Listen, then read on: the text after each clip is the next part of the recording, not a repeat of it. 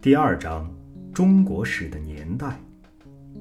讲历史要知道年代，正和讲地理要知道经纬线一般。有了经纬线，才知道某一地方和地球面上的某一点和其余地方的距离如何，关系如何。有了年代，才知道某一件事发生在悠远年代中的某一时。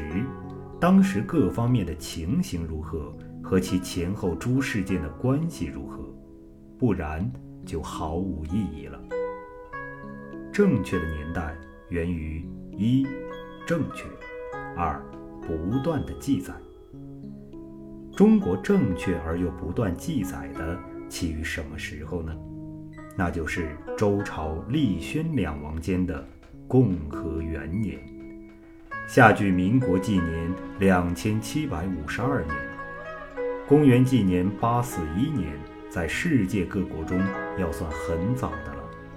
但是比之于人类的历史，还如小巫之见大巫。世界之有人类，其正确的年代虽不可知，总得在四五十万年左右。历史确实的纪年只有两千余年，正像人活了一百岁，只记得一年不到的事情。要做正确的年谱，就很难了。虽然历史无完整的记载，历史学家仍有推求之法，那便是据断篇的记载，涉及天地现象的，用历法推算。中国用这方法。也很多，其中较为通行的，一为《汉书·律历志》所记载刘歆之所推算；一为宋朝邵雍之所推算。刘歆所推算，周朝八六七年，殷朝六二九年，夏朝四三二年，禹舜在位五十年，唐尧在位七十年。周朝的灭亡在民国纪元前两千一百六十七年，公元纪年前二百五十六年，则唐尧的元年在民国纪元前四千两百一十五年，公元纪元前两千三百零五年。据邵雍所推算，则唐尧元年在民国纪元前。四千两百六十八年，公元纪年前两千三百五十七年。据历法推算，本是极可信据的，但前人的记载未必尽确，后人的推算也不能无误，所以也不可尽信。不过，这所谓不可信，仅系不密合，论其大概，还是不误的。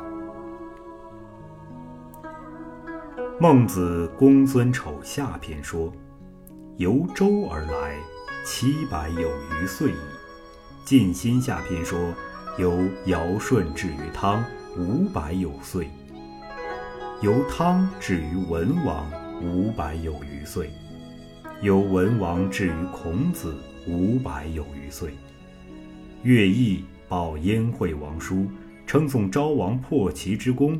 说他守八百岁之蓄积，《韩非子·显学篇》说，殷周七百余岁，余下两千余岁，都和刘歆、邵雍所推算相去不远。古人大略的记忆，十口相传是不会大错的。然则我国历史尚可知而不甚确实的时代，大约。在四千年以上了。自此以上，连断篇的记录也都没有，则只能据发掘所得，推测其大略，视为先史时期。人类学家把人类所用的工具，分别它进化的阶段，最早为旧石器时期，次之为新石器时期。都在有史以前，更次之为青铜器时期，更次之为铁器时期，就在有史以后了。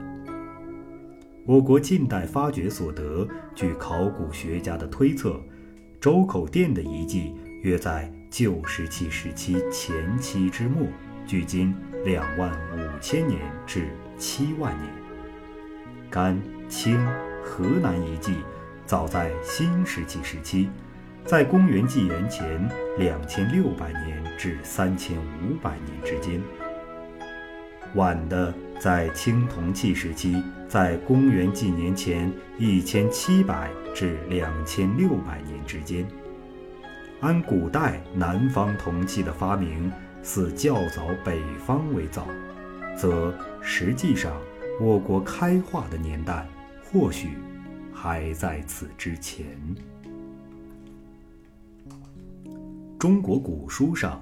有的把古史的年代说得极远而极确实的，虽然不足为凭，然因其由来甚远，亦不可不一发其父。按《续汉书律历志》在蔡邕议历法的话，说元命袍、前凿度，都以为自开辟至霍林两百七十六万岁。司马真《补三皇本纪》则说，春秋尾称自开辟至霍林，凡三百二十七万六千岁，分为十纪。据《汉书律历志》，刘歆的三统历法以十九年为一章，四章为一部，二十步为一纪，三纪为一元。二百七十五万九千二百八十年，乃是六百十三元之数。《汉书·王莽传》说：“莽下三万六千岁历，三万六千被乘于九十一，就是三百二十七万六千年了。这都是象壁虚造之谈，可谓毫无历史上的根据。”